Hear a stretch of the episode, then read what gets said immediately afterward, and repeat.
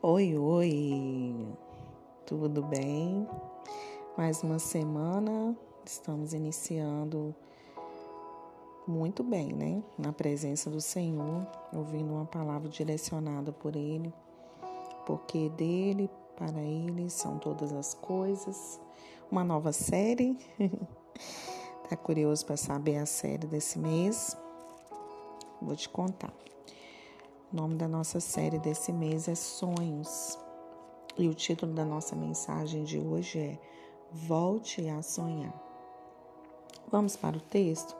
1 Samuel 1,10 diz assim: Aí Ana se levantou aflita e, chorando muito, orou a Deus, o Senhor.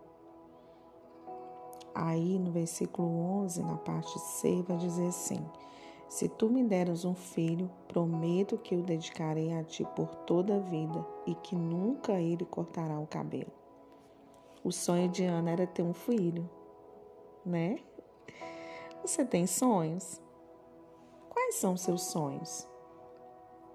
Sabia que sonhar nos motiva, sonhar nos direciona, sonhar faz a vida ter sabor, sonhar nos dá um senso de propósito. Tudo isso é verdade, por que você parou de sonhar? Tem sonhos que parecem ter se transformado em um pesadelo. Mas eu quero te reportar uma passagem em que diz assim: Ponha sua boca no pó, talvez ainda haja esperança. Traga memória o que te traz esperança os que estão mortos no arquivo da memória. Até desafio você voltar a sonhar. Confie no agir de Deus. Ana, vários anos ela orou pela enfermidade, pela sua enfermidade, sem ver nenhuma evidência da sua cura. Ela sofreu todo tipo de pressão para desistir dos sonhos. Nem os destruidores de sonhos nem a aparente demora de Deus esvaziar o seu coração de esperança.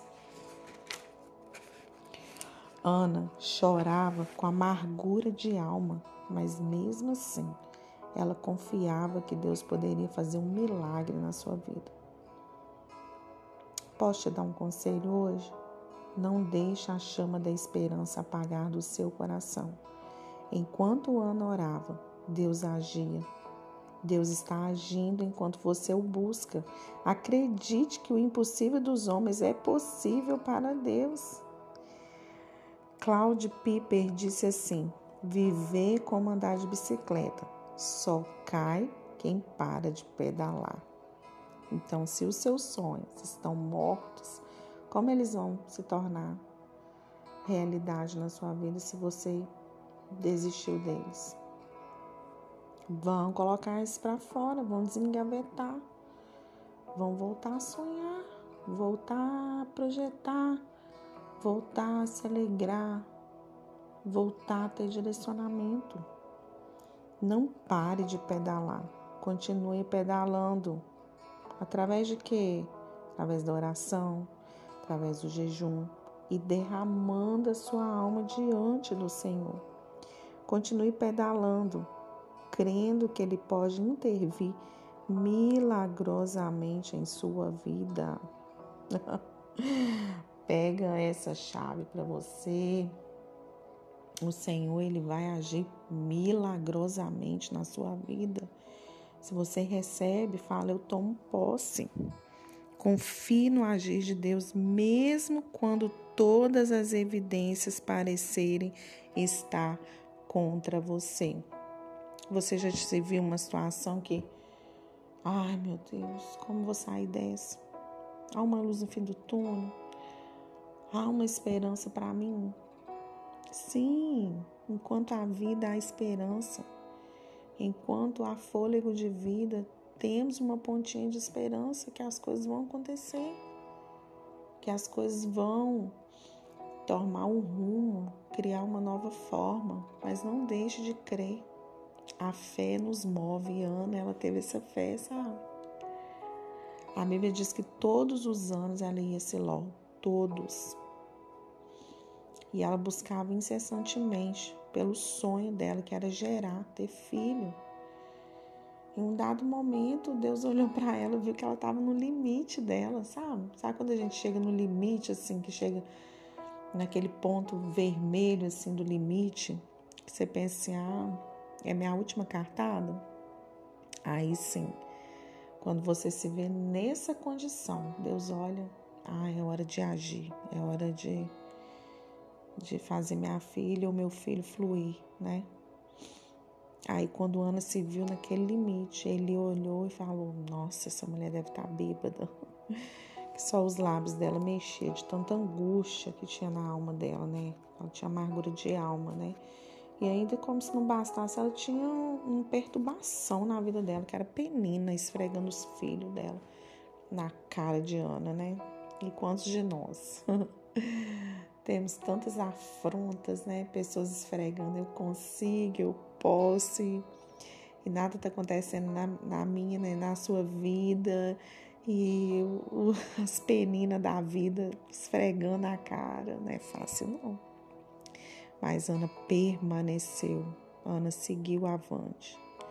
E naquele dia que ela ficou ali no templo, né, ajoelhada, orando, clamando a alma dela aflita, Deus olhou e falou: É hoje.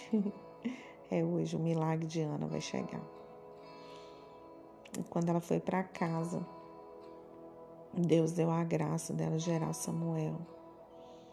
E foi assim um divisor de águas na vida de Ana. E Samuel foi um dos maiores profetas, né? Separados por Deus. Ah, gente, o nosso sonho, Deus está gerando ele creia, sabe? Para gente gerar algo causador, tem um desconforto. Infelizmente, né, nem todos nós estamos preparados para receber algumas coisas, então Deus tem que tem que mexer, né, em alguma na vida da gente, na estrutura da gente para a gente ter capacidade de receber aquilo que que a gente almeja, porque nem sempre o que a gente sonha é para um propósito de Deus. Nem sempre o que a gente deseja é para o bem de outras pessoas, é para o nosso próprio benefício. Deus nunca vai nos abençoar dessa forma se não for para um propósito dele. Né? A gente precisa entender essas coisas no mundo espiritual, né? A gente quer sempre o benefício próprio. Eu quero me beneficiar, mas e o outro? Né? E, e vai glorificar o nome do Senhor? Então, assim, é que nós possamos refletir, voltar a sonhar, continuar gerando. Né? Nem sempre a, quando a gente gera algo em Deus é uma gestação comum de nove meses, dura mais, mas o segredo é perseverar, mesmo quando todas as evidências parecem estar contra nós. Persevere. Amém? Se essa palavra falou com você, ou seja, de alguma forma você lembrou de alguém que parou de sonhar, que não tem mais perspectiva da vida, envie essa mensagem, envie esse áudio. Eu sei que Deus vai abençoar, né? Vai trazer uma luz, vai trazer uma paz, porque a palavra do Senhor ela gera mudança em nós. Deus te abençoe. Tenha uma semana abençoada. Sonhe, sonhe, sonhe. e Deus vai gerar o seu sonho. Amém? Um grande abraço, Deus te abençoe.